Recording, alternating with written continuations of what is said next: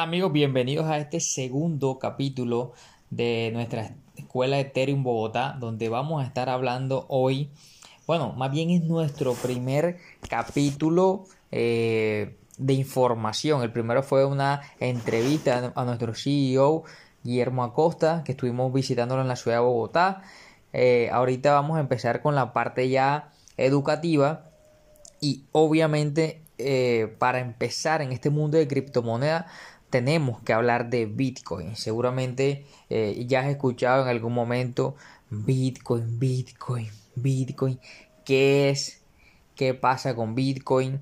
¿De dónde nació? ¿Cómo surgió? ¿Cierto? Y un montón de interrogantes que han venido pasando en estos últimos años. Eh, y te voy a resumir brevemente en este podcast un poco de la historia y la funcionalidad del Bitcoin como tal. Dice la historia que el 31 de octubre del 2008, Satoshi Nakamoto difunde a través de una lista de correo criptográfica eh, un documento de 8 hojas. En ese documento explica cómo funciona Bitcoin. Muestra cómo este protocolo eh, puede funcionar de manera descentralizada y ya después, para enero del 2009, el 3 de enero específicamente, se extrae el primer bloque. O sea, se empiezan a minar los primeros 50 bitcoins. Y en un próximo podcast vamos a estar hablando acerca de minería. ¿Cierto? Esos, esos 50 bitcoins no se pueden gastar. Están.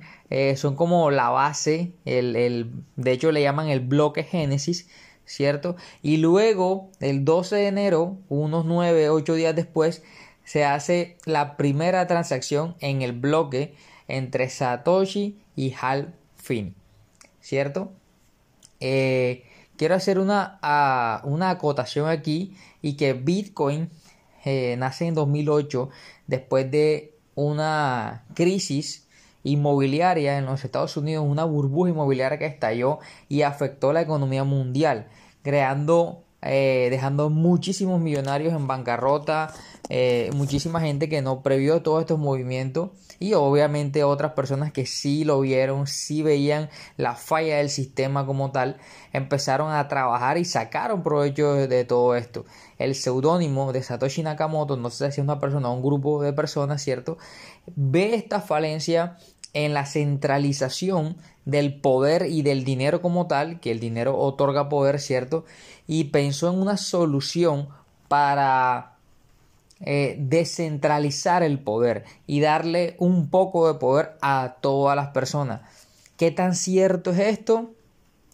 Puede que sí, puede que no, puede que sea una cortina de humo que hoy nos está brindando una posibilidad de generar dinero y ser dueño de, nuestro propio dinero, pero seguramente es una posibilidad también de que las mismas personas de que hoy gobiernan el mundo, ¿cierto? O lo rigen, son los mismos creadores de esto, creando esa ilusión. Pero bueno, solamente son teorías conspiranoicas y ya después iremos profundizando en todo esto. Ya para el 2009, específicamente el 5 de octubre, eh, ya un intercambio establece eh, una tasa de cambio para el dólar, dólar versus Bitcoin. En ese momento, 5 de octubre del 2009, escúchalo bien, un dólar equivalía a 1309 Bitcoin. Luego, luego, en el 2011, o sea, dos años después, bueno, en, en realidad no fueron dos años, como año y medio, porque fue en enero del 2011, ya seguramente has escuchado de MTGOX, si no, busca MTGOX Bitcoin ya ubica a Bitcoin igual a un dólar. Imagínate, en el 2011, hoy estamos a 9 de junio del 2022 y eso fue hace 11 años. Bitcoin costaba un dólar. Hoy, con todo el retroceso que llevamos, está alrededor de los 29 mil, 30 mil dólares. Wow. Hay otra parte eh, genial que les quiero compartir. Esto es parte de historia. ¿Cierto? Eh, Laszlo, un programador, eh, en 2010 ofrece 10.000 bitcoins a cambio de una pizza, convirtiéndose esta persona en el precursor del comercio de bitcoin. Esta persona, hoy todo el mundo le dice, ay, pero pero mira que ese man, que esta persona eh, votó 10.000 bitcoins. No, es Laszlo fue un visionario y lo que hizo con esa acción, aparte de que hoy hay un día que celebramos el, el Bitcoin Pizza Day, o sea, o el, día de la pizza Bitcoin, ¿cierto? Eh, él lo que hizo fue que dio el primer paso para que todas las personas pudiésemos ver a Bitcoin como un valor transaccional que pudiésemos ver a través de Bitcoin una posibilidad de intercambiar bienes o servicios de manera descentralizada, es decir, sin ningún gobierno, sin ningún ah, ente regulador que avale ese intercambio de valor, valga la redundancia. Si a mí me interesa tu carro, tu casa, tu servicio, lo que sea que tú vendas, y yo te transfiero de mi wallet a tu wallet, eso es una transacción netamente eh, verídica, tangible, eh, en el sentido de que tú puedes monetizar los bitcoins cuando tú quieras, ¿cierto? Entonces, eso fue lo que hizo Laszlo e intercambió sus bitcoins en ese momento que no valían mucho, en ese momento, eh, con la paridad del dólar a, por pizza, por pizza. Entonces, fue todo un genio. Viendo todo esto y la adopción que estaba tomando Bitcoin gracias a, todas estas acciones de personas, informáticos que estaban adoptando la, la tecnología, ¿cierto? Eh, Satoshi Nakamoto desaparece sabiamente, ya no eh, estaba en, en Cyberpunk y ya no mandó más, más correos, más, más comunicados, simplemente desapareció, nadie sabe quién es Satoshi. Y pues bueno, hoy el protocolo lo modelan y lo mantienen muchísimos programadores libertarios, gente maximalista de Bitcoin que hoy pues este tipo de, desarrolladores lo que hace es que mantienen la red y todo el tema con la minería que te quiero hablar en otro episodio, pero a profundidad por si de pronto te interesa emprender en este mundo de la minería. Eh, ¿Qué más te puedo decir? A ver, ¿qué más te puedo decir? Bueno, Bitcoin es limitado. Eso también quiero que lo que lo entendamos hoy y que aprendamos esto. Bitcoin es limitado, lo que en el tiempo, en el tiempo va a permitir que su precio aumente de valor. ¿Por qué? Porque cada cuatro años ocurre un episodio que se llama halving. Y el halving no es más nada que una reducción a la mitad de las recompensas de los mineros. Bueno, voy a hacerte una pequeña introducción de qué es la minería. La minería eh, son unos equipos de cómputo, ¿cierto?, que realizan cálculos matemáticos con la finalidad de validar las transacciones existentes en la cadena de bloques. Cada vez que tú haces un envío de una wallet a otra wallet, de una billetera a una billetera, ¿cierto? Eh, eso va una información a la cadena de bloques. Eh, en, la, en, la, cadena de bloques hay muchos datos, ¿cierto? Y estos cálculos los hace un una computadora, ¿cierto? Que certifica la autenticidad de todas estas transacciones, ¿ya? Pero obviamente esto no es gratis, eso consume energía, tiempo, etc.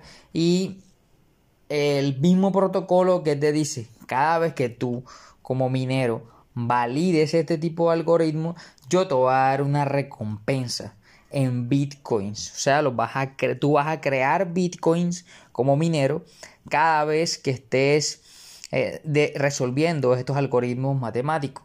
Entonces ahí es donde aparece eh, los mineros y muchas personas empiezan a hacer negocio eh, con, todo esto. Esto ocurre cada 210 mil bloques extraídos o minados o en promedio es cada cuatro años, es halving. Entonces, la, la, era Bitcoin empezó en el 2009, ¿cierto? Como ya te comenté, y 2009, 2010, 2011, 2012, en esos primeros cuatro años, la recompensa por cada bloque eran 50 bitcoins. Es decir, se minaban durante esos primeros cuatro años, del 2009 al 2012, se minaron aproximadamente 7000 bitcoins por día, dando así la emisión total durante esos cuatro años de 10 millones y medio de bitcoin en circulación. Recuerda que solamente hay 21 millones de bitcoins totales o son finitos, o sea, los, únicos Bitcoin originales, por decirlo así, que van a existir son 21 millones. En esos primeros cuatro años se minaron, se minó el primer 50% y eso da un total de 10 millones 500 mil bitcoins ya estaban en circulación en el 2012, ¿cierto? ¿Qué pasó en el 2012? Ocurrió el primer halving, ¿cierto? Una reducción a la mitad de la recompensa. Entonces ya no pagaban por bloque 50 bitcoins, sino que la recompensa eran 25 bitcoins. ¿Qué pasa con eso? Ok, hagamos un ejemplo práctico para que veamos qué pasa con eso. Imagínate que tú en los primeros cuatro años te ganabas aproximadamente mil bitcoins de recompensa al mes. Vamos a suponer que estaba en ese momento a 2 dólares. Eso te daría un total de 2 mil dólares. Una factura de energía por minar esos mil bitcoins es de mil dólares. Entonces tú pagas tus mil dólares y te quedan de ganancia mil dólares completamente rentable, ¿cierto? Pero ¿qué pasa en el, después del primer halving? Ya no te dan 50 de recompensa, sino 25. Y tu capacidad para producir es la misma, pues la misma energía. Entonces produces los mismos mil bitcoins. Eh, perdón, tu recompensa se reduce a la mitad. Entonces ya no produces mil bitcoins al mes, sino la mitad, 500 bitcoins. ¿Qué pasa si el bitcoin cuesta lo mismo? ya no te va a alcanzar. ¿Por qué? Porque baja 500, ¿cierto? Por 2 dólares solamente te va a dar 1000, 500 bitcoins a 2 dólares te van a dar 1000 dólares y tu factura de energía es de 1000 dólares. Entonces, ¿qué hacen los mineros en ese caso? Se apagan las máquinas y dejan de minar. Entonces, como ya es menos, eh, digamos, los bitcoins que salen a circulación y la gente para el 2002 y 2016 ya estaba escuchando más Bitcoin, incluso yo lo escuché en el 2016, pero no presté atención porque creí que era una estafa, etcétera, etcétera. Y seguramente también te pasó lo mismo. ¿Qué, qué, qué pasaba en ese momento? Los Bitcoin eran más apetecidos y había menos Bitcoin en circulación. Entonces así pasó y el precio fue subiendo a 100, a 200, a 300 y bueno, ya conocemos la historia. Y después en el 2016 al 2020 redujeron la mitad, se redujo la, recompensa a 12.5. En el 2020, que fue hace el último halving, el que tuvimos presente, en ese sí estuve presente yo, fue cuando empecé en el mundo de las criptomonedas, ¿cierto? Eh, se redujo la, la, la recompensa a la mitad y se dice que después de cada halving, después de aproximadamente 150 días después de cada halving, hay una subida monumental en el precio de Bitcoin. ¿Por qué? Porque es donde hace el impacto después de alrededor de 5 o 6 meses, donde hace el impacto esa reducción de las recompensas. Y vimos que en el 2020, bueno, se demoró un poco más, como un año, 2021, ya empezó el recorrido alcista de Bitcoin pasando de los 10.000 a, a lo que ya conocemos hoy, eh, que el año pasado, 2021, llegó el precio hasta 69 mil dólares, una locura completa. Entonces, eh, ahorita mismo la recompensa está en 6.25 Bitcoin y el próximo halving se ve o se prevé para mayo del 2024. Así que si hoy estás comprando Bitcoin, comprando tus criptomonedas favoritas, te recomiendo que lo hagas por lo menos hasta 2025, que seguramente después de Halving de 2024 se vienen cosas muy chéveres. Y bueno, eso es lo que quise compartirte este día eh, con este podcast hablando de Bitcoin. Si tienes alguna duda, alguna inquietud, muy puntual acerca de Bitcoin, déjalo aquí en los comentarios. Si quieres, me gustaría, más bien, me gustaría saber de qué quieres que sea el próximo podcast, cuáles son tus inquietudes referente al mundo de criptomonedas.